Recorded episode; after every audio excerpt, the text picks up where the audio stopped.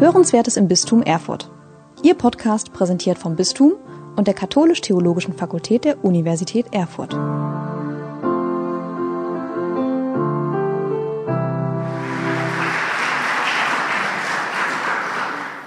Ja, haben Sie vielen Dank für diese freundliche Begrüßung. Ich freue mich sehr, dass ich die Einladung bekommen habe und heute hier sprechen darf. Lieber Herr Bischof, Weihbischof, meine Damen und Herren. Kirche Gottes ist zu einer Synode berufen. Das sind die einleitenden Worte des Vorbereitungsdokumentes zur Synodalität für die Synode 2021-2023 das offiziell den Titel für einen synodalen Kirche, Gemeinschaft, Teilhabe und Sendung trägt. Am 10. Oktober 2021 eröffnete Papst Franziskus feierlich die Synode für die gesamte Kirche und eine Woche später begann der synodale Prozess in den Ortskirchen, als die Bischöfe weltweit die Eröffnung in den ihnen anvertrauten Diözesen feierten. Zwei Jahre lang wird die Kirche sich in einem Prozess der Unterscheidung befinden. Die jetzige Phase beinhaltet eine Unterscheidung in den Diözesen, die durch eine Reflexion in den Bischofskonferenzen abgeschlossen wird, wenn die Bischöfe benachbarten Diözesen innerhalb eines Territoriums gemeinsam über die Ergebnisse der ihnen anvertrauten Kirchen beraten. Ihr Bericht ist also auch das Ergebnis eines Unterscheidungsprozesses. Vielen Dank. Es werden im Laufe des Sommers voraussichtlich etwa 140 Berichte von Bischofskonferenzen, Ordensinstitute, Bewegungen und so in Rom erwartet. Das Generalsekretariat der Bischofssynode wird dann ein Instrumentum Laboris verfassen, das im Herbst 2022 an circa sieben kontinentale Versammlungen zur Unterscheidung und Beratung geschickt wird. Das ist etwas Neues. Wir haben die kontinentale Strukturen bis jetzt in unsere Kirche so noch nie einbezogen. Und auch da, eine, um auch da auf kontinentaler Ebene einen synodalen Unterscheidungsprozess zu ermöglichen. Auf der Grundlage des von Ihnen erhaltenen Inputs wird das Generalsekretariat der Bischofssynode ein zweites Instrumentum Laboris verfassen.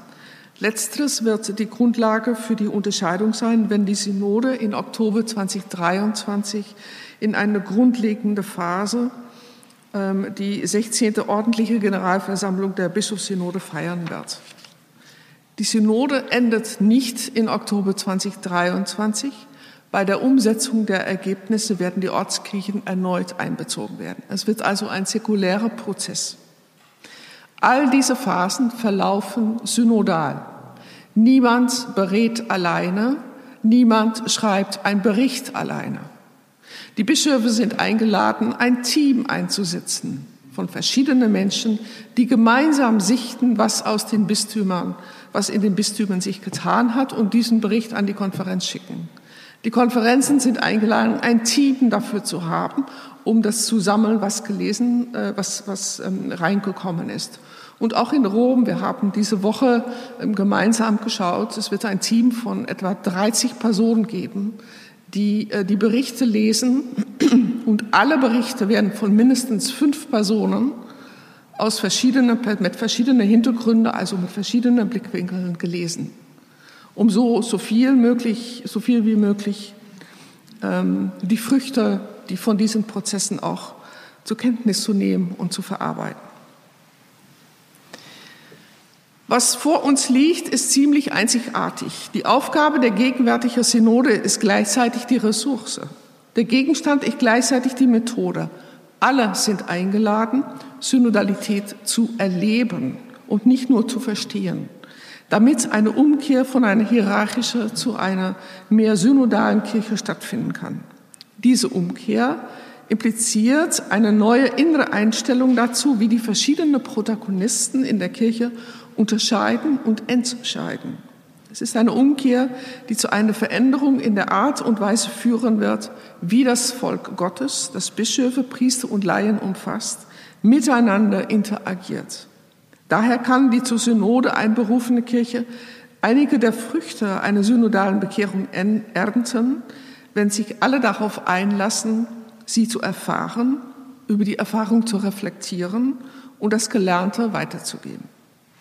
Die Absicht ist, dass dies alle darin bestärkt zu verstehen, was es bedeutet, eine stärkere und zunehmend eine synodale Kirche zu sein. Die Hoffnung ist, dass die Synode jedem Getauften, und dazu gehören auch die Bischöfe und die anderen Geistlichen, helfen wird, die Bedeutung der Taufe tiefer zu entdecken, für sich selbst und für den anderen. Wie Papst Franziskus es während ähm, eines Reflexionstages am Tag vor der Eröffnung der Synode ausdrückte, und ich zitiere, in der Kirche beginnt alles mit der Taufe. Die Taufe, die Quelle unseres Lebens, begründet die gleiche Würde der Kinder Gottes, wenn auch in der Vielfalt der Ämter und Charismen. Folglich sind alle Getauften aufgerufen, am Leben und am Sendung der Kirche teilzunehmen. Alle zu Teilnahme zu befähigen, ist eine wesentliche kirchliche Aufgabe. Alle Getauften, denn die Taufe ist unser Ausweis. Ende Zitat des Papstes. In der Tat ruft jede Getaufte jeden Menschen dazu auf, Gemeinschaft zu erfahren und zu erleben, sich stärker am Leben der Kirche zu beteiligen und sich tiefer in den Sendungsauftrag einzubringen, die jede Getaufte als Einzelner und die die Gemeinschaft als solche innehat. Eine synodalere Kirche zu sein, ist eine Voraussetzung, um das Wirken des Heiligen Geistes für und in unsere Zeit zu erkennen. Wie Papst Franziskus es ausdrückt, es ist genau dieser Weg der Synodalität, den Gott von der Kirche im dritten Jahrtausend erwartet, weil die Kirche, in der wir leben und die zu lieben und ihr zu dienen wir berufen sind, auch mit ihren Widersprüchen von der Kirche verlangt, dass sie die Zusammenarbeit in allen Bereichen ihrer Sendung verstärkt. Ende Zitat. Während die Kirche diesen Weg geht, macht sie einen weiteren Schritt in der Rezeption des Zweiten Vatikanischen Konzils. Dieser Schritt beinhaltet, dass die Lehre, die in Lumen Gentium ähm, vor allem im Kapitel 2 mit dem Titel Voll Gottes und in der dogmatischen Konstitution über die Offenbarung die Werbung zum Ausdruck kommt, angewandt wird. Schlüsselbegriffe in diesem Bereich sind Taufe, voll Gottes, Sensus Fidelium und Heiliger Geist. Theologisch kann man sagen, dass die Hoffnung besteht, dass die zuweilen zu exklusive christologische Grundlage der Ausübung der Leitung in der Kirche durch eine verstärkte pneumatologische ergänzt wird. Damit verbunden ist ein neues Verständnis von Offenbarung, aber darüber werde ich dann auch in Kürze noch sprechen. Die Synode für die gesamte Kirche, die in den Ortskirchen beginnt, ob sie nun in der lateinischen Kirche ist oder in einer der 23 Ostkirchen eigenen Rechtes, bietet die Gelegenheit, gemeinsam über die Stärken und Errungenschaften, aber auch über die Grenzen und Herausforderungen einer synodalen Kirche nachzudenken und wertvolle Hinweise zu geben. Der erste Schritt besteht also darin, dass sich die Ortskirchen als Gemeinschaften von Gläubigen unter der Leitung ihrer Diözesanbischöfe gemeinsam auf den Weg machen, indem sie ihre Erfahrungen darüber, was es bedeutet, eine synodale Kirche zu sein, anhören und sich darüber austauschen. Dabei sind nicht nur die eingeladen, die schon immer mitmachen, sondern vor allem auch diejenigen, die ein wenig aus dem Rahmen fallen. Menschen, die am Rande der Gesellschaft stehen, die in den ausländischen Gemeinden ihr Glauben praktizieren. Ich denke, die große Herausforderung auch in diese Wochen, was, wie, wie empfinden die Menschen, die aus der Ukraine hierher kommen? Wie erleben sie das? Die Katholiken, die nicht mehr oder nur selten zu den Gottesdiensten kommen oder die Kirche aus Wut, zum Beispiel wegen des sexuellen Missbrauchsskandals, verlassen haben. Menschen, die andere Kirchen angehören oder gar keine Christen sind. Also die Vorgaben von äh, Rom sind, dass all diese Menschen bewusst mitgenommen werden sollen. Die Hauptfrage für die erste Phase der Synode in diesem Prozess lautet, wie und wo erleben wir den Heiligen Geist, der die Kirche auf ihrem Weg zur Erfüllung ihres einzigen Auftrags, die frohe Botschaft zu verkünden, hier bei uns vor Ort, in unserem Leben, zu diesem Zeitpunkt leitet. In der Tat ist das Ziel des synodalen Prozesses letztendlich nicht eine Reflexion nach innen, sondern die Konsultation erfolgt im Hinblick darauf, tiefer die Kirche Christi zu sein, um Gemeinschaft zu leben, Teilhabe zu erreichen, um das Evangelium mit Integrität und Wirksamkeit zu verkünden. Das heißt, eine missionarische Kirche zu sein. Eine solche Aufgabe ist gleichzeitig nicht ohne eine ökumenische Dimension denkbar. Die Verpflichtung des Zweiten Vatikanischen Konzils sowie die Herstellung der christlichen Einheit, die der heilige Johannes Paul II. als unwiderruflich bezeichnete, impliziert, dass alle Überlegungen, Prozessen und Aktionen in Bewusstsein der Auswirkungen auf die Verwirklichung der Einheit der Kirche Christi erfolgen müssen. Ökumene ist kein Zusatz, sondern muss integraler Bestandteil sein, dessen sein, was wir denken, sagen und tun. Wir werden zum Beispiel ähm, von Rom aus nächsten Jahr im, nee, es ist in diesem Jahr noch im Herbst, ähm, ähm die erste zwei Tagungen haben mit verschiedenen äh, Kirchen aus der Orthodoxie. Es sind Tagungen, die zusammen mit Pro Oriente in Wien organisiert werden, Konsultationen. Wie wird dort Synodalität gedacht und vor allem auch gelebt? Und dann werden wir ähm, später um, um, Weihnachten herum noch zwei Konsultationen haben. Einmal mit den großen Kirchen, aus der, die aus der Reformation hervorgegangen sind, und dann die Freikirchen. Also das sind große Prozesse, die der päpstlichen Einheitsrat äh, mit veranstaltet. Synode und Synodalität, die beiden Begriffen können Verwirrung stiften. Während die Synode die Synodalität voraussetzt, darf man Synodalität selbst nicht auf die Abhaltung von Synoden oder ähnlichen Institutionen beschränken. Synoden sind eine Form oder ein Ausdruck unter vielen anderen, um Synodalität zu praktizieren. Eine synodale Kirche zu sein, kommt auch in Konsultation und Teilhabe an Unterscheidungsprozessen zum Ausdruck, wie zum Beispiel im Priesterrat, Diözesan- oder Pfarrgemeinderäte, Diözesansynoden, Plenarkonzilien, Partikularräten, oder Partikularkonzilien sowie in Kapiteln von Ordensinstituten. Synodal zu sein und zu handeln geht über formale Strukturen aber hinaus. Es bedeutet begegnen, erleben, zuhören, unterscheiden und entscheiden. In der Tat geht es darum, gemeinsam dem Wirken des Heiligen Geistes zu erleben, indem man das auf das Wort Gottes hört und die damit verbundenen Erfahrungen teilt. Das setzt ein Zuhören voraus. Und darauf folgt die gemeinsame Unterscheidung, wenn alle über die Erfahrung nachdenken und sie im Lichte der Zeichen der Zeit interpretieren und verstehen. Es geht darum zu erkennen, was der Heilige Geist hier und jetzt von der Gemeinschaft verlangt. Schließlich trifft die ekklesiologisch zuständige Autorität eine Entscheidung. Synodalität im tiefsten Sinne hat also nichts mit Strukturen zu tun, sondern bezieht sich auf eine innere Disposition, wie Christen gemeinsam miteinander umgehen und dabei, geleitet vom Heiligen Geist, zu einer Entscheidung kommen.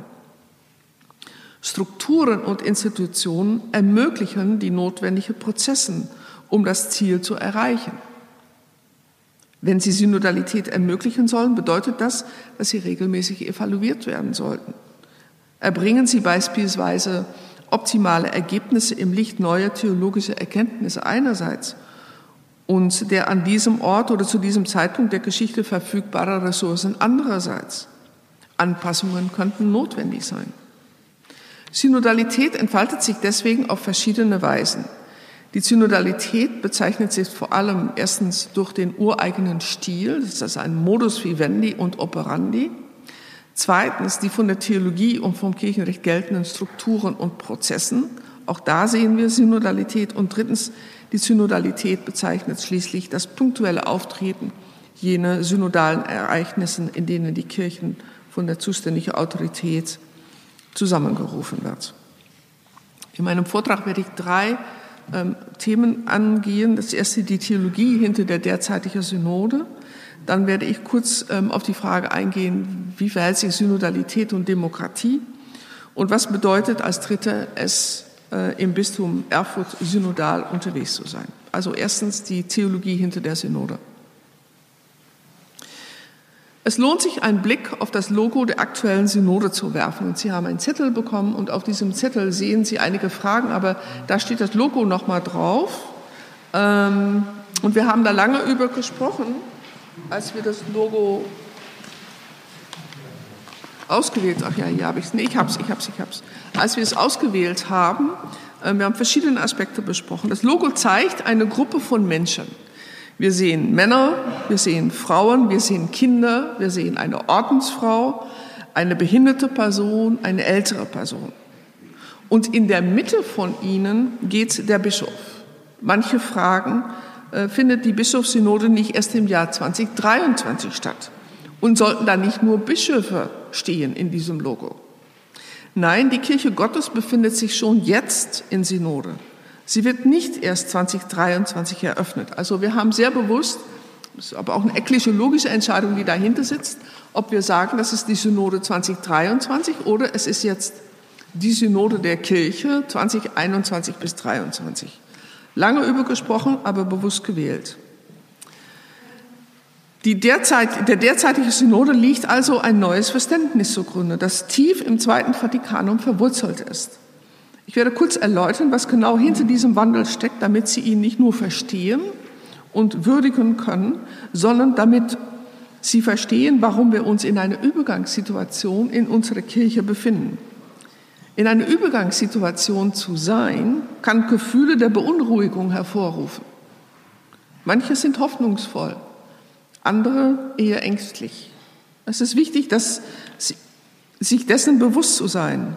Denn wenn wir uns dessen bewusst sind, können wir Vorkehrungen treffen und zusehen, dass alle an Bord kommen und gehalten werden. Diejenigen, die sich auf die Reise begeben wollen, diejenigen, die zögern und diejenigen, die sich widersetzen. Alle müssen mitgenommen werden. Denn alle sind wichtig. Alle Stimmen sind wichtig. Deswegen ist es ein Prozess, der viel Geduld fragt. Um die Theologie hinter dem Wandel zu verstehen, muss man sich muss man nicht nur äh, bis zum Zweiten Vatikanum allerdings zurückgehen, sondern sogar bis zum Ersten Vatikanum. Was geschah im Ersten Vatikanum? Vatikanum I befasste sich mit der Stellung des Papstes. Zu den Ereignissen gehörten die Dogmen der Unfehlbarkeit und Primat, Primat, ähm, Primats der Jurisdiktion. Das Erste Vatikanische Konzil hatte keine Zeit, sich mit der anderen Seite der Medaille zu befassen, nämlich die Beziehung zwischen dem Papst und den Bischöfen sowie der Rolle des Bischofs in seiner Diözese. Dadurch entstand ein Ungleichgewicht. Und diese Ungleichheit oder das Ungleichgewicht war daher eines der Hauptprobleme und auch Hauptthemen des Zweiten Vatikanischen Konzils. Das Konzil befasst sich also mit der Frage Beziehung Papst und Bischöfe und tut das im dritten Kapitel von Lumen Gentium mit dem Titel Die Hierarchie. Dort bekräftigt das Konzil, dass nicht nur der Papst unfehlbar ist, sondern auch das Bischofskollegium zusammen mit ihm. Es bekräftigt, dass der Bischof kein Stellvertreter des Papstes ist. Das war sogar ein Vorwurf, der aus Deutschland gekommen war nach dem ersten Vatikanischen Konzil. Der Bischof sei ja nur sowas wie ein Generalvikar des Papstes. Nein, das Konzil sagt, der Bischof ist Stellvertreter, der Diözesanbischof, nicht der andere, nicht die andere Bischöfe. Nur der Diözesanbischof von Amts wegen ist Stellvertreter Christi in seinem Bistum. Das Kapitel erklärt auch eine Reihe von anderen dogmatischen Fragen. Aber es geschieht noch was anderes. Neben der Klärung von dogmatischen Fragen erleben die etwa zweieinhalbtausend auf dem Konzil versammelten Bischof, wie gut es ihn persönlich tut, zusammen mit anderen Bischöfen aus der ganzen Welt sich zu beraten. Sie erhalten Erfahrungen, Erfahrungen aus erster Hand. Das Konzil ermöglicht, Kenntnisse aus der Hand, erster Hand zu erfahren, einander zuzuhören und ein Gefühl dafür zu bekommen, was es bedeutet, eine Gesamtkirche zu sein. Sie erhalten diese Erfahrungen für derart nützlich und relevant, und zwar für sich selbst, für den Papst und somit für die Kirche, dass vorgeschlagen wird, eine Institution zu schaffen, die es ihnen ermöglicht, sich öfter als nur auf einem ökumenischen Konzil zu treffen. Sie wollen eine Institution, die einen regelmäßigen Austausch über wichtige Themen ermöglicht. Darin richtet, daraufhin richtet dann Papst Paul äh, den 6. 1965 die Bischofssynode ein und wir haben bislang 15 Generalversammlungen gehabt. Das bedeutet, dass die Synode aus der Entwicklung der Lehre über das Verhältnis zwischen Bischof, Bischöfen und Papst und das Verhältnis der Bischöfe untereinander entstanden ist. Die Theologen sprechen in diesem Zusammenhang von der Lehre über die Kollegialität der Bischöfe. Das Zweite Vatikanische Konzil hatte aber auch noch eine andere sehr wichtige Entscheidung getroffen. Bereits in seiner ersten Sitzungsperiode 1962 führte das Konzil ein Kapitel ein, das die Gemeinsamkeiten alle zum Ausdruck bringen sollte. Dieses Kapitel trägt den Titel Volk Gottes und wurde als zweites Kapitel vor dem Kapitel über die Hierarchie in Lumen Gentium bewusst eingefügt. Und das ist jetzt entscheidend, dass man es bewusst eingefügt hat. Es findet sich nicht einfach nur dort, es ist nicht nur ein Nebeneinander, sondern ist eine bewusste Entscheidung gewesen. Auf dieses neue Kapitel folgen also die Kapitel über die Hierarchie, über die Laien und über die Ordensleute. In diesem zweiten Kapitel stechen zwei Aspekte hervor, die Taufe und das Wirken des Heiligen Geistes. Das Kapitel enthaucht auch die Begriffe Sensus Fidelium und Fehlbarkeit der ganzen Kirche, der ganzen Kirche und Charismen. Nach dem Konzil konnten wir jedoch alle feststellen, dass durch die Einfügung dieses Kapitels über das Volk Gottes ein Problem entstanden war. Denn die Einfügung dieses Kapitels hätte eine Überarbeitung des Kapitels über die Hierarchie im Lichte des zweiten, Vatikan, des zweiten Kapitels erfordert. Und das ist eben nicht geschehen. Und da es nicht geschehen ist, enthält das endgültige Dokument zwei verschiedene Ansichten über die Kirche, die nebeneinander stehen. Dies ist dem Zweiten Vatikanischen Konzil an für sich nicht fremd, denn das Nebeneinanderstellen von verschiedenen Lehren wurde als Methode genutzt, um zu erneuern, damit man alle mitnehmen konnte. Die Theologie bezeichnet dieses Phänomen mit dem Begriff Juxtapositionen. Es ist ein Begriff, der der Fundamentaltheologe Hermann Josef Pottmeyer ähm, in die Theologie eingebracht hat und weltweit rezipiert wurde. Zwei Lehren stehen nebeneinander und werden nicht zu einer neuen Synthese zusammengeführt. Das führt ganz offensichtlich zu einer Spannung. Und diese Spannung trat stark in den Vordergrund, als die Kirchenrechtler nach dem Konzil einen neuen Kodex äh, ausarbeiten mussten. Die Kanonisten mussten dann entscheiden, wie sie mit den verschiedenen Spannungen umgehen. Und in sehr vielen Fällen entschieden sich die Kanonisten für nur eine Seite der Medaille und in diesem Fall konzentrierten sie sich mehr auf das dritte Kapitel über die Hierarchie als Grundlage für die kanonische Normen. Ich sage mehr, aber nicht ausschließlich, weil auch wichtige Elemente des zweiten Kapitels enthalten sind, aber es hätte ein bisschen stärker sein können. Und das ist auch mit ein Grund, warum wir heute diese Spannung haben. Die einen leben aus dem einen Kapitel und die anderen leben aus dem anderen Kapitel. Und dann knallt das ein bisschen. Oder könnte es knallen oder es wird spannungsreich. Was war der Grund aber dafür, dass die Menschen begannen, über das Volk Gottes nachzudenken? Und warum ist es so wichtig für das Verständnis der Synodalität und für die wiederholte Aufforderung zuzuhören? Der eigentliche Grund hat mit einem neuen Verständnis von Offenbarung zu tun.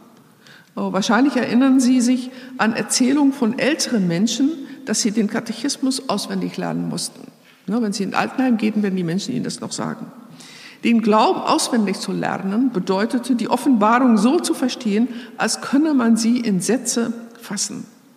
Man konnte also die Glaubenswahrheiten abfragen, und das geschah ja auch in den Religionsunterricht, und man hatte erfolgreich bestanden, wenn man genau wiederholen konnte, was vorgegeben war. In der Zeit vor dem Konzil war man außerdem der Auffassung, dass Gott sich durch Jesus Christus und so dann weiter durch Petrus und von dort durch den Papst offenbaren würde. Vom Papst ging es dann zu den verschiedenen Bischöfen, dann zu den Priestern und schließlich kam die Offenbarung bei den Laien an, die es dankbar mit einem Amen angenommen haben. Sie taten dies in guten Glauben. Alle taten es in guten Glauben. Also ein Prozess von oben nach unten. Das Zweite Vatikanische Konzil hat ein neues Verständnis entwickelt und erklärt, dass die Offenbarung eine Begegnung ist. Also nicht etwas auswendig lernen, sondern es ist eine Begegnung. Gott spricht den Menschen als Freunde an, so heißt es in ähm, Dei Verbum, und tritt in Gemeinschaft mit ihm. Das Wort Freunde, so Kardinal Bea, der eine der Alttestamente, glaube ich, auf jeden Fall war äh, Bibelwissenschaftler und maßgeblich am Erfassen dieses Textes beteiligt war, ähm, bezeichnet, Freunde bezeichnet eine Kommunikation auf Augenhöhe. Gott spricht Menschen als Freunde an und tritt mit ihnen in Gemeinschaft. Das Wort Gottes wird von allen gehört und aufgenommen, auch von den Menschen, die geweiht sind. Alles beginnt damit, dass man nicht dass man nicht aufeinander hört, sondern auf das Wort Gottes, das sich an jeden und jede richtet. Doch das Wort Gottes kann nur unter der Führung des Heiligen Geistes verstanden werden, der das Herz bewegen und zu Gott bekehren, die Augen des Verstandes öffnen und allen den Geschmack geben muss, der Wahrheit zuzustimmen und an sie zu glauben. Derselbe Heilige Geist vervollkommnet ständig den Glauben durch seine Gaben, um das Verständnis der Offenbarung beharrlich zu vertiefen. So die Werbung Nummer 5. Im Prozess des Zuhörens führt der Heilige Geist also zur Beziehung und zum Verständnis der Offenbarung. Die Kirche ist also im Grunde eine hörende und lernende Kirche, bevor sie eine lehrende Kirche ist. Also da, glaube ich, ist auch ein bisschen Luft nach oben. Wir sind eine sehr lehrende Kirche. Wir verkünden, aber wir sind noch nicht so gut im Zuhören. Der Heilige Geist wirkt aber nicht isoliert. Der Mensch kann ohne Gemeinschaft nicht glauben. Zugleich verwirklicht sich der Glaube im gelebten Glauben und nicht nur in theologischen Büchern und Aufsätzen. Das bedeutet, dass wir entdecken müssen, was der gelebte Glaube tatsächlich beinhaltet. Und das finden wir nicht nur in Gesprächen, das können wir auch finden in Musik, wir finden es in Kunst, wir finden es auf Tanz, in alle möglichen Formen. Lumen Gentium sagt, dass dies durch eine komplexe Interaktion aller Gläubigen geschieht, jeder entsprechend seine Stellung und Aufgabe in der Kirche. Damit verbunden ist auch der Begriff der Tradition und Lumen Gentium verwendet dafür dann den Begriff sensus fidei fidelium, den Glaubenssinn aller Gläubigen. Und damit verbunden ist die Unfehlbarkeit der ganzen Kirche. Also Vatikanum II hat betont, die ganze Kirche ist unfehlbar, nicht nur der Papst und das Bischofskollegium. Lumen Gentium sagt, dass die Gesamtheit der Gläubigen nicht im Glauben irren kann. Die Unfehlbarkeit wird also durch den Geist der Wahrheit erweckt und aufrechterhalten. Das Lehramt von Papst und Bischöfe bringt den Glauben der Kirche zum Ausdruck. Die Unfehlbarkeit des Lehramtes, und das war wirklich eine, eine, auch eine langere Diskussion auf dem Konzil, aber die Unfehlbarkeit des Lehramtes, des Papstes und der Bischöfe ist eingebettet in die Unfehlbarkeit der ganzen Kirche. Das Lehramt kann nicht verkünden, was die Kirche nicht glaubt. Also zum Beispiel, man sieht bei den Mariendogmen, ähm, hat der Papst damals an die Bischöfe der Welt geschrieben und er hat nicht gesagt, was glaubt ihr? Seid ihr auch einverstanden? Er hat gesagt, was glauben Sie, das, oder teilen Sie mir mit, was Ihre Gläubigen davon halten. Glauben die das, was wir jetzt hier da, davor haben zu verkünden? Und die Bischöfe haben gesagt, ja, ich bezeuge diesen Glauben für meine Kirche. Und so hat der Papst es dann artikuliert, was der Glauben der Kirche ist. Nicht umgekehrt. Wir glauben, was die Päpste uns vorgeben und jetzt müssen wir das folgen. So ist es nicht. Kehren wir zur Synode zurück. Papst Paul VI. hat die Bischofssynode eingesetzt, um der Beziehung zwischen Papst und Bischof also zum Ausdruck zu verleihen. Sie, remember, Sie erinnern sich, ähm, es geht aus dem Kapitel 3 von Lumen Gentium hervor, die, die, die gute Erfahrung, die die Bischöfe hatten, die Lehre der, der Kollegialität.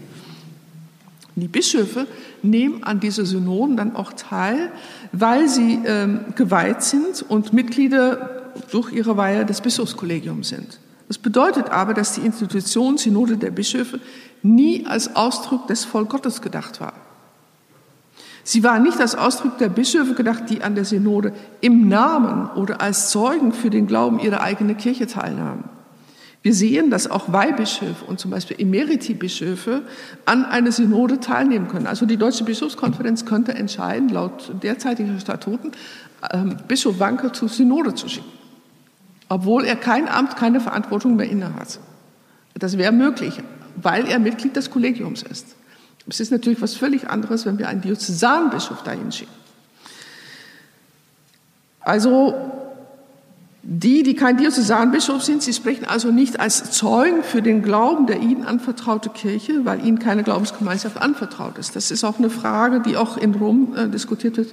Was bedeutet das, dass all diese Bischöfe, die da in Rom sitzen, mit teilnehmen an so einer Synode und, und auch mit abstimmen. Warum sollten bestimmte Bischöfe bei der Synode über die Amazonegebiet mit abstimmen, obwohl sie eigentlich in diesem Bereich keine Zuständigkeit haben? Wir können also feststellen, dass Papst Franziskus mit der Forderung nach einer synodalen Kirche eine Veränderung herbeiführt. Aber diese Veränderung bedeutet nicht, dass er dem Zweiten Vatikanischen Konzil eine neue Lehre hinzufügt. Er setzt im Grunde genommen das Zweite Vatikanische Konzil um. Was tut er? Er geht über die Juxtaposition, also die zwei Kapitel, die dann nebeneinander steht, hinaus, indem er die Lehre über das Volk Gottes und die neue Lehre über die Offenbarung als Objekt ähm, als Objektiv benutzt, um die, als, als, als Linse benutzt, um die Rolle der Bischöfe und des Papstes besser zu verstehen und zu ordnen. Und indem er allen die Möglichkeit gibt, das zu leben, was sie mit der Taufe empfangen haben. Auf diese Weise kommt die Lehre, dass der Bischof diene der ihm anvertrauten Kirche ist, besser zum Ausdruck. In der synodalen Kirche legt der Bischof Zeugnis für den Glauben der ihm anvertraute Gemeinschaft ab. Nun, um Zeugnis abgeben zu können, muss der Bischof die Freuden und Hoffnungen, die Sorgen und Ängste der Menschen kennen und wissen, wie sie ihnen mit Hilfe ihres Glaubens einen Sinn geben. Während frühere Synoden über die Familie, die Jugend und das Amazonas, Amazonasgebiet eine Konsultation vor der Synode hatten, ist diese Phase der Unterscheidung nun in die Synode selbst eingebettet. Daher auch der Titel, die Kirche Gottes ist zur Synode einberufen, also sie ist schon unterwegs. Aus diesem Grund ist es nachvollziehbar, dass die Bischöfe deshalb auch aufgefordert wurden, ähm, Rom nicht das zu berichten, was sie selbst glauben oder was sie meinen, dass Rom hören will. Das steht ausdrücklich in den Dokumenten, die den Bischöfen zugesandt wurden, sondern sie wurden aufgefordert, aufrichtig zu berichten und zu bezeugen, was in ihrer Glaubensgemeinschaft vor sich geht, was die Menschen bewegt und deswegen auch ähm, der nachdrückliche Vorschlag, dass in Teams gearbeitet wird und der Bischof das nicht alleine schreibt. Für die theologisch Interessierten unter uns, wir sehen hier eine Entwicklung, wo die Beziehung zwischen Communio Fidelium, Gemeinschaft der Gläubigen, Communio Ecclesiarum, Gemeinschaft der Kirchen und dann der Communio Episcoporum, Gemeinschaft der Bischöfe, einen Ausdruck findet. So viel zum theologischen Hintergrund. Und bevor ich über das Bistum Erfurt zu sprechen komme, was es da bedeuten könnte, noch kurz ein Wort über die Demokratie. Immer wieder hörten wir, dass die Kirche keine Demokratie ist. Das hat sogar der Papst bei der Eröffnung der Synode gesagt. Was könnte damit gemeint sein? Gibt es in der Kirche keine Abstimmung? Eigentlich stimmt das nicht, denn die Kirche ist voll von Institutionen und Gremien, in denen abgestimmt wird. Das Zweite Vatikanische Konzil selbst hatte ein sehr aufgeklugtes System der Abstimmung. Die haben schon elektronisch gestimmt. Die mussten morgens mit ein, ein Billett anmelden durch eine Maschine von Olivetti und dann konnte man genau sehen, wer anwesend war und wurde auch elektronisch abgestimmt. Auch in Bischofskonferenzen und Bischofssynoden, in Plenarkonsilien und Diözesansynoden wird abgestimmt. Es geht also um etwas anderes. Worum geht es? Es geht hier um den Glaubenssinn. Wenn wir über den Glauben nachdenken, dann geht es nicht darum, wer eine bestimmte Position gewinnt. Glaube ist keine Frage von Mehrheit und Minderheit, sondern es geht darum, unter der Führung des Heiligen Geistes die Wahrheit zu finden. Es geht darum, Entscheidungen zu treffen, um auf bestimmte Fragen und Herausforderungen zu antworten. Das Konzil von Jerusalem legt davon Zeugnis ab. Dort musste die Kirche ähm, Dort, dort musste die Frage, ob Männer beschnitten sein müssen, um getauft werden zu können, entschieden werden. Die Unterscheidung endete nicht mit einer Mehrheitposition, sondern mit einem Konsensus. Einen Konsensus zu erreichen ist etwas anderes als eine Mehrheit zu finden. Bei der Öffnung der Synode in Oktober 2021 stellte sich die Frage nach der Konsensfindung. Und der Kardinal, der zuständig ist für diesen ganzen synodalen Prozess, Kardinal Mario Gregg, ähm, hat die Frage dann auch aufgeworfen, ob wir uns da nicht was anderes überlegen sollten. Was bedeutet eigentlich Konsensus und Konsensus finden? Interessant ist, kleinen Ausflug, ähm, im Weltrat der Kirchen wird nie abgestimmt. Es gibt da nicht eine Frage von Mehrheiten und Minderheiten. Ich arbeite da in ähm, der Kommission Glaube und Verfassung mit und alles, was wir da machen, die Texte, die Dokumente von äh, Glaube und Verfassung der Kirche, sind Konsensusdokumente. Und das fragt einen völlig anderen Prozess. Ich habe da Prozesse jetzt ähm, moderieren dürfen. Das ist eine andere Art und Weise auch zu moderieren. Aber es ist, es ist ein tolles Ergebnis, wenn man dann auch mit Menschen aus so vielen verschiedenen Kirchen, aus so vielen verschiedenen Kulturen einen Konsensus finden kann. Die Suche nach einem Konsens Konsensus setzt einen Prozess der Unterscheidung unter der Leitung des Heiligen Geistes voraus, in dem die Wahrheit und das, was die Kirche in ihrer Sendung fordert, gesucht wird. Es stellt sich die Frage, was ist förderlich für die Sendung der Kirche? Die Frage lautet dann wirklich, was will Gott von mir und von uns in dieser Zeit, an diesem Ort und in dieser Situation? Sein zeitraubender und mühsamer Prozess. Und aus Ihren Erfahrungen in der Bistumsleitung und in Pfarreileitungen wissen Sie so gut, wie wichtig diese Fragen sind.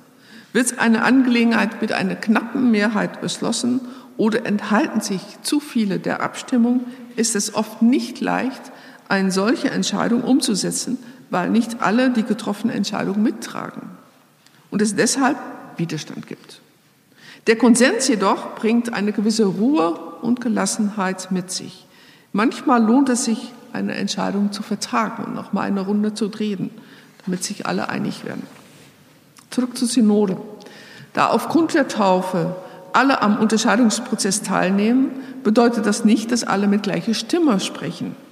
Aufgrund der verschiedenen Charismen und Ämter haben einige eine spezifische Verantwortung und Aufgabe in der Gemeinschaft. Dennoch setzen sich die Gremien, die an der Entscheidungsfindung äh, beteiligt sind, aus verschiedenen Personen zusammen, was Fragen hinsichtlich der Repräsentation aufwirft. Wer sitzt in den Gremien und wer sitzt dort in wessen Auftrag oder mit welchem Mandat? Das gilt auch für zum Beispiel der Priesterrat. Wer redet und entscheidet da im Namen von wem?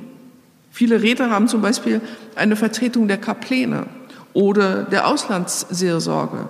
Aber was bedeutet das denn schon, wenn ich da sitze als Vertreter der Kapläne? Geht es dann nur um dessen Belangen zu, zu Wort zu melden oder ist das eine bestimmte Sichtweise, die wir nicht ähm, vermissen wollen in unserem Gremium? Also was bedeutet die Zusammensetzung auch im Katholikenrat? Wer redet da eigentlich im Namen von wem und entscheidet da auch was? Wir können die Frage hinsichtlich der derzeitigen synodalen Weg stellen. Wer in Deutschland sitzt da eigentlich und wer redet im Namen von wem? Und ja, die Frage trifft auch zu, wenn Bischöfe an einer Bischofskonferenz teilnehmen. Wen vertreten sie dort eigentlich? Sprechen sie im Namen von sich oder im Namen der Gläubigen, der ihnen anvertraut wurden? Also das sind Fragen, die auch wir in unserer Gruppe in Rom sagen, wir müssen dann nochmal über nachdenken, was bedeutet da eigentlich Repräsentanz? Als dritter Schritt möchte ich nun auf Synodalität hier im Bistum Erfurt zu sprechen kommen. Eine synodale Kirche ist eine hörende Kirche. Eine hörende Kirche auf das Wort Gottes als Quelle und Wahrheit und Rettung. Das Hören auf das Wort Gottes geschieht also nicht in Isolation, sondern in Gemeinschaft, um so zu erfahren, wie der Heilige Geist wirkt und wie wir hier vor Ort in unserer Zeit und mit unseren Gegebenheiten Kirche Gottes sein können und wollen. Alle sind eingeladen mitzumachen, weil die Taufe unsere Identität ist und von ihr aus alle den Sendungsauftrag innehaben. Die Synode ruft dazu auf, in sich zu gehen und zu spüren und zu erfahren, wie wir selbst mit dem Weg, mit auf dem Weg gehen und wie wir alle anderen in diesem Weg, in diesem, Entschuldigung, auf dem Wege sein mitnehmen können. Gefragt und gefordert wird, eine innere Umkehr, Synodalität zu praktizieren. Ich möchte mit einer kleinen Geschichte beginnen, in dem es um ein anderes Bistum in einem völlig anderen Land, in einem anderen Teil der Welt, in einem anderen Kontinent geht. Und ich würde diese Geschichte äh, vielleicht den Titel geben, wie der Bischof die Synodalität für sich und den anderen Gläubigen entdeckte. In 2008 ähm, hatte ich gerade einen Vortrag gehalten mit dem Titel Voll Gottes und Hierarchie als Dienst. Und in dem Vortrag war ein Bischof anwesend. Nachher, ich kenne den Bischof aus Studienzeiten, ähm, kamen wir miteinander ins Gespräch. Und er teilt mir mit, dass er bei Ankunft in seine Diözese äh, beschlossen habe, keine Diözesanpastoralrat mehr zu haben, weil das, wie er sagte, zu viel Zeit und Energie kosten würde. Mit einem Augenzwinkern fragte er mich, was ich von dieser Entscheidung wohl halten würde. Und ich antwortete, äh, feiern Sie eigentlich das Sakrament der Firmung? Und er war ein bisschen überrascht, dass ich so mit dieser Frage reagierte. Er sagte, ja, das ist richtig toll, äh, wenn die Kirche mit jungen Leuten gefüllt ist. Das gibt mir so richtig anspornen, auch weiterzumachen. Und ich fragte, und was feiern Sie denn da dort? Und seine Antwort war, ja, die Heil, Heilige, ich, ich sehe zu, dass die Gabe des Heiligen Geistes an diesen jungen Menschen vermittelt wird. Daraufhin fragte ich, und wirkt der Heilige Geist in diesen Menschen? Er schaute was ratlos und sagte, naja, ich hoffe es aber, ich weiß es eigentlich nicht. Ich meine, wie soll man das auch herausfinden? Und ich antwortete, wie wäre es mit einem Diözesan-Pastoralrat? Setze auf die Tagesordnung, was für das Leben der Gläubigen von Bedeutung ist. Höre den Menschen zu und gib es eine Möglichkeit und gib sie eine Möglichkeit, einander zu hören, zuzuhören und sich auszutauschen, damit man gemeinsam Kirche sein kann. Lassen Sie sich überraschen. Es könnte etwas Schönes geschehen. Das war 2008. Wir haben uns zufällig wieder getroffen in 2018 und erzählte mir, wie dieses Gespräch sein Leben als Bischof verändert hätte. Er sagte, ich habe den Diözesan-Pastoralrat wieder ins Leben gerufen und wir treffen uns nun mehrmals im Jahr und diskutieren, was für die Diözese wichtig ist. Die Menschen helfen mir jetzt sogar beim Verfassen des Adlimina-Berichtes für Rom. Und zwar haben wir das als Gelegenheit genutzt, Bilanz zu ziehen, zu sehen, wo wir stehen und was wir kurz- und langfristig planen. Dann bemerkt er, wie viel wir alle in diesem diözesalen Pastoralrat gelernt haben, ist mir bei der folgenden Sache klar geworden. Wir mussten eine Entscheidung über unsere Schulen treffen. Errichten wir eine, schließen wir eine andere. Zuerst hatte ich das gar nicht vorgesehen für den diözesalen Pastoralrat. Aber dann fragten die Mitglieder, ob es nicht wichtig sei, das gemeinsam zu besprechen. Und da dachte ich mir, ja, Sie haben ja recht. Das geht ja uns als Gläubigen, das geht ja uns das ganze Bistum auch was an. Also es gehört auf die Tagesordnung.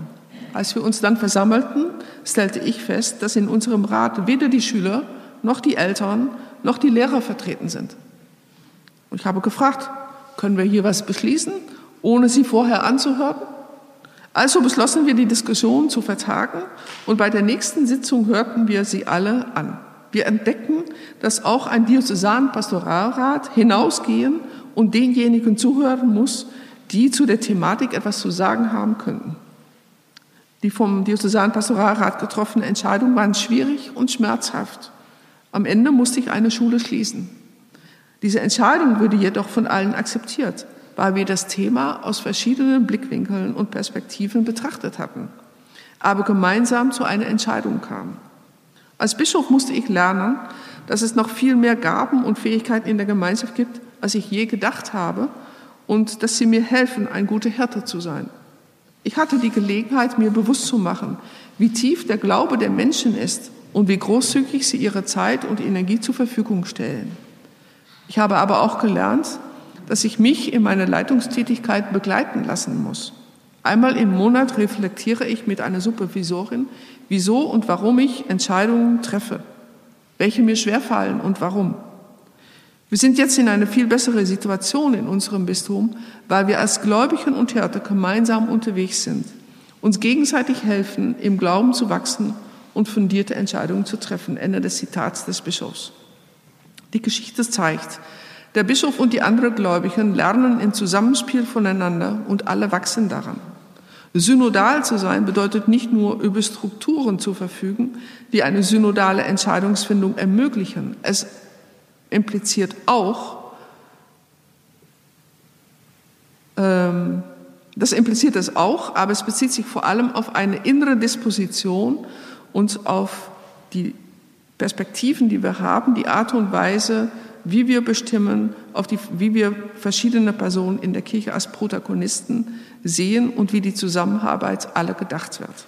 Sie erfordert eine neue Wertschätzung der Taufe, das Wirken des Heiligen Geistes und des Dienstes als Dienst. Wenn Sie diese Geschichte hören, was macht das mit Ihnen? Sie, die hier heute zusammengekommen sind, Sie haben eine besondere Stellung in der Kirche.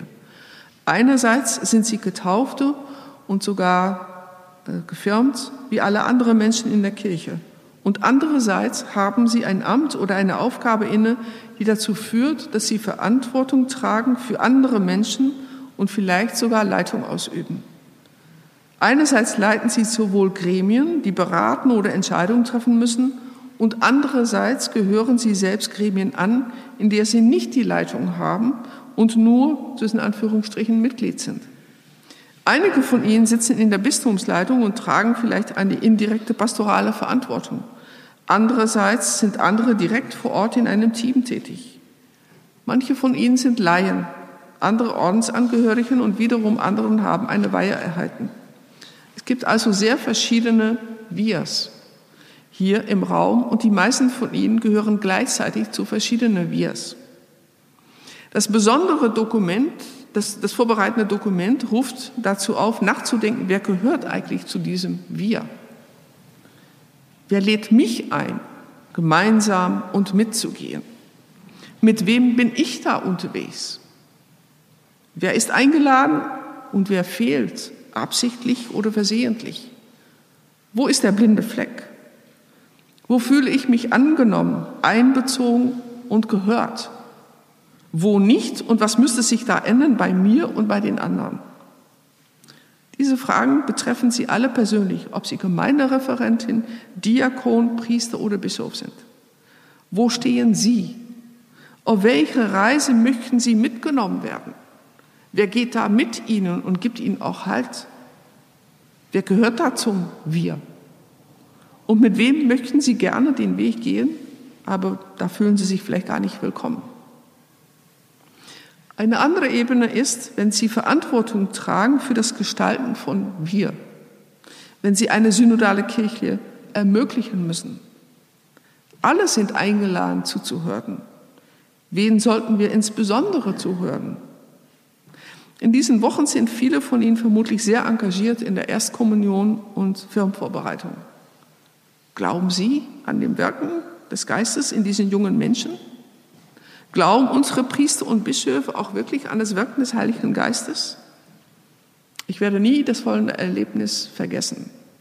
Ein Jugendlicher, den ich 2003 auf die Firmung vorbereitet hatte, es war also in einem anderen Bistum hier in Deutschland, fragte den firmenden Bischof, Immer wieder muss ich begründen, warum ich gefirmt werden will. Was aber, Herr Bischof, bedeutet es eigentlich für Ihren Glauben, mich zu firmen? Der Bischof antwortete, ach wissen Sie, ach weißt du, sagt er, das ist nur Teil meiner Arbeit. Ich habe schon so viele gefirmt, das berührt mich nicht mehr wirklich. Also, Sie können sich vorstellen, wie der Jugendliche nach Hause gegangen ist. Und der Bischof hat es auch nicht aufgegriffen in der Firmung nachher. Also glauben wir als Priester, Bischof, ja als Gemeinschaft an die Firmung und wie zeigen wir das den Menschen und wo erfahren die Menschen die Wertschätzung? Also manchmal sagen wir auch in Rom, wir haben das Empfinden, vielleicht ist es nicht richtig, wäre auch nochmal gut darüber nachzudenken. Kinder, Gefirmte, wir versuchen denen noch immer dieses alte Verständnis von, von Kenntnisvermittlung zu machen, diese, diese Offenbarung, wir erzählen denen, was zu glauben ist. Aber sehen wir die Kinder auch als Protagonisten, als Subjekte, die uns was mitzuteilen haben. Wie werden sie eingebunden in diesem synodalen Weg? Ich weiß nicht, wie sie eingebunden sind in, in äh, dem synodalen Weg in Deutschland. Ähm, vielleicht über die Leitungen, aber bringen sie sich auch selber zu Hör oder wie geht das genau? Wie hören wir als Leitende in unserer Gemeinschaft Laien und vor allem aber auch Frauen an? Es macht uns in Rom Sorge, wenn viele Frauengruppen in der ganzen Welt schreiben, dass sie Angst haben, der Bischof wird ihre Ansichten nicht nach Rom weiterleiten. Woher kommt diese Angst? Also ich habe von mehreren ähm, Gruppen, ich kenne die überhaupt nicht, aus, aus Südafrika, aus Asien, bekomme ich diese E-Mails mit dieser großen Sorge. Woher kommt diese Angst? Was können wir tun, damit wir die Stimme auch von denen hören, die Schwierigkeiten haben, Gehör zu finden? Menschen, die obdachlos, behindert, krank, alt oder in Gefangenschaft sind. Der Bischof von Westminster in London zum Beispiel ist in ein Gefängnis gegangen im Rahmen des synodalen Weges und hat sich dort mit den Gefangenen unterhalten, um zu erfahren, wie sie den Heiligen Geist erleben. Menschen, die es schwer haben, sich zu Wort zu melden, weil sie schwach sind und Schwierigkeiten haben, gehört zu werden. Die Opfer von sexuellem Missbrauch wurden lange nicht gehört. Wie hören wir sie jetzt? Was hat sich da geändert in unserer Haltung? Aber auch eine andere Gruppe verlangt unsere Aufmerksamkeit. Wie steht es um unsere Priester? Wo fühlen sie sich in diesem ganzen Prozess? Und auch da haben wir weltweit den Eindruck, dass bei vielen Priestern ein Zögern vorhanden ist. Und wir fragen uns, was können wir da machen, damit sie sich auch mit auf den Weg begeben und Freude daran haben. Worin bestehen ihre Ängste und bei manchen ihre ablehnende Haltung? Was ist der Grund dafür? Und wenn Menschen reden und sich mitteilen, welche Kultur der Kommunikation gibt es, ist diese freimütig und offen ähm, für das Schaffen einer Kultur, die davon geprägt wird oder, und offen, ähm, der Satz ist nicht ganz richtig hier, ist diese freimütig und offen, also hören wir Menschen wirklich gut zu. Wenn wir Gremien leiten müssen, was tun wir da eigentlich? Mit welchem Stil wird Leitung ausgeübt? Wie werden Entscheidungen vorbereitet? Wer entscheidet, was auf die Tagesordnung kommt? Wie läuft der Unterscheidungsprozess ab? Wie wird mit Minderheitspositionen umgegangen? Wie werden die Entscheidungen begründet und kommuniziert? Und auf welche Weise wird über die getroffene Entscheidung Rechenschaft abgelegt? Halten wir manchmal inne, um auch das zu reflektieren, und zwar zusammen mit den anderen Beteiligten. Ich habe gestern einen Bericht bekommen von Menschen aus einer Pfarrei äh, aus einem anderen Teil von Deutschland mit der Bitte, das dem Papst zu geben. Also wir bekommen jetzt kontinuierlich diese Art von Berichten, aber gestern ging es, ich habe den auch gelesen und ich habe einfach den Schmerz von diesen Menschen gefühlt, weil sie sagen, der Bischof hat über unsere Kirche entschieden, dass er geschlossen und, und nicht mehr existiert. Und wir haben das Gefühl, dass wir nicht gehört wurden. Also für mich ist nochmal wichtig auch so diese, dieser Schmerz, die ich bei diesen Menschen und, und bitte teilen Sie, wir müssen andere Entscheidungsprozesse finden, haben Sie geschrieben. Wie leiten wir die Sitzung? Mein belgischer Kollege Alphonse Boras hat die Tage, auf, äh, wir waren ähm, auf einer Sitzung in Oxford, berichtet ähm, von einem Pfarrer, der den Pfarrgemeinderat immer mit langer Meditation eröffnete dann ausführlich berichtete, was er alles getan habe und erst am Ende der Sitzung auf die Punkte zu sprechen kam, die besprochen werden mussten. Er hatte keine Tagesordnung und sagte nicht klar, ob zu Information, zu Besprechung, zu Beratung oder zu Entscheidung etwas auf der Tagesordnung stand. Es gab immer nur Tischvorlagen, sodass die Mitglieder sich unzureichend vorbereiten konnten. Da ist also noch was Luft nach oben bei manchen. Kommen wir zur abschließenden Überlegung. Ich habe meinen Vortrag heute begonnen mit Hintergrundinformationen über die Synode 2021-2023. Es ist eine Synode über das Lernen, gemeinsam unterwegs zu sein. Nicht nur um des Reisens willen, sondern wegen der Sendung, die jedem Mitglied der Gläubigen aufgrund seiner oder ihrer Taufe und der Kirche als solche anvertraut ist. Mein Vortrag mag ein wenig erklären, warum und wie die Kirche derzeit in eine neue Phase der Rezeption des Zweiten Vatikanischen Konzils steht. Es ist eine Zeit der Transformation. Bei anderer Gelegenheit habe ich diesen Prozess als eine Rekonfiguration der Beziehungen zwischen den verschiedenen Gliedern des Volkes Gottes bezeichnet. Ich habe den gegenwärtigen Prozess auch mit dem Bild des, des ähm, wenn man eine Reset-Taste auf den Rechner betätigt, wenn man merkt, das System funktioniert nicht mehr optimal, dann hängt irgendwie, dann kommt irgendwann diese Frage, mache ich das jetzt, diese Reset-Taste und man weiß, das ganze Ding wird runtergefahren und wieder hochgefahren. Aber es bedeutet auch, man kann nicht mehr zurück. Bei einem Reset werden die verschiedenen Elemente in Verhältnis zueinander neu konfiguriert. Wichtig ist festzuhalten, dass nichts Neues hinzugefügt wird. Der Papst fügt nichts Neues hinzu. Er bezieht sich auf das Zweite Vatikanum und die Intention der dortigen Bischöfe. Alles, was da ist, ist begründet im Vatikanum II. Denn noch, wenn man den äh, Reset-Knopf drückt, hält man den Atem an.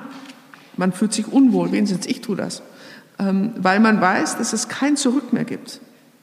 Aber denken Sie daran, es wird kein neues Element hinzugefügt.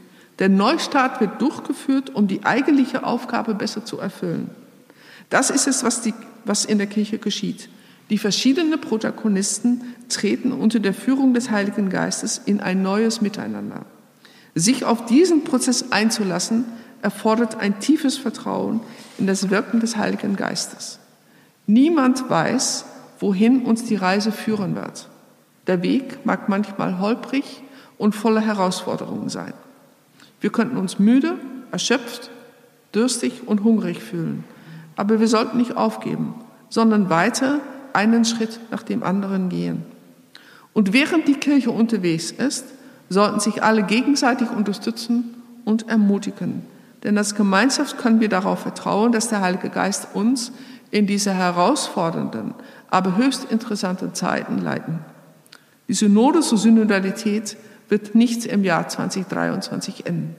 Die Synode wird lediglich ein Wendepunkt in der Rezeption des Zweiten Vatikanischen Konzils einläuten und markieren.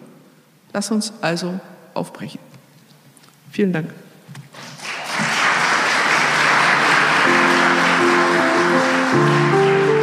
Sie hörten Hörenswertes im Bistum Erfurt. Ihr Podcast präsentiert vom Bistum und der Katholisch-Theologischen Fakultät der Universität Erfurt.